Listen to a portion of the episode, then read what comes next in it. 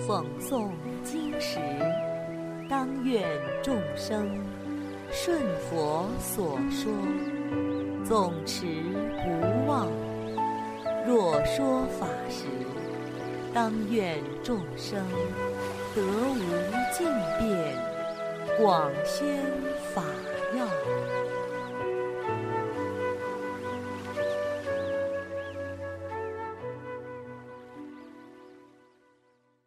欢迎收听《同盟养正故事》，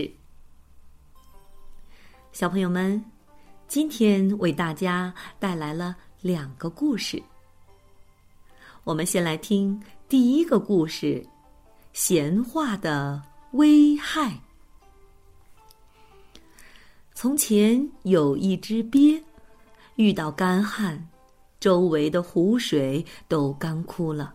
没有办法觅食，这只鳖体力不支，不能远行，眼看就要干渴而死了。这时，恰好一只天鹅飞来，降临在它旁边，于是鳖就哀求天鹅救它。好心的天鹅先生，请您救救我吧！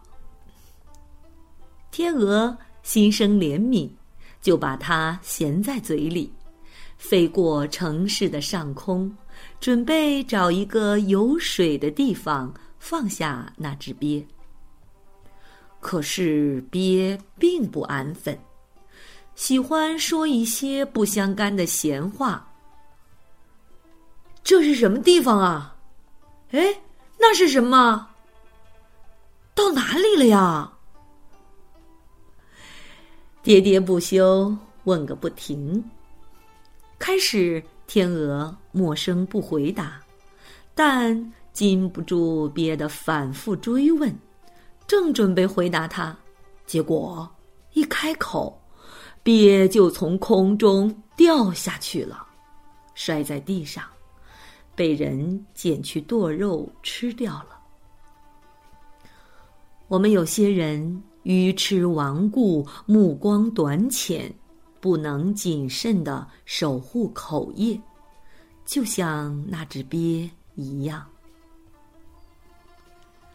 好啦，小朋友们，下面我们再来听第二个故事：愿力的秘密。从前有位沙门，劝一个年长的在家人剃光头。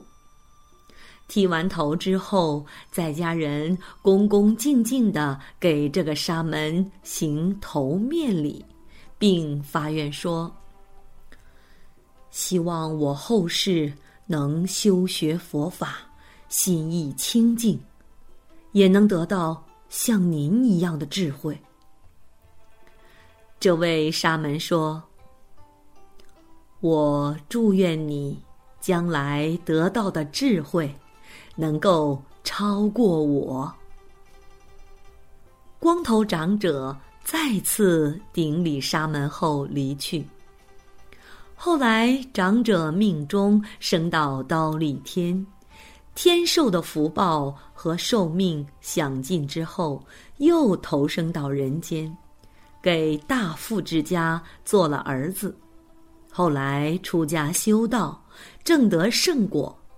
而这一切，都是因为最初剃光头时候的一念诚心所致啊！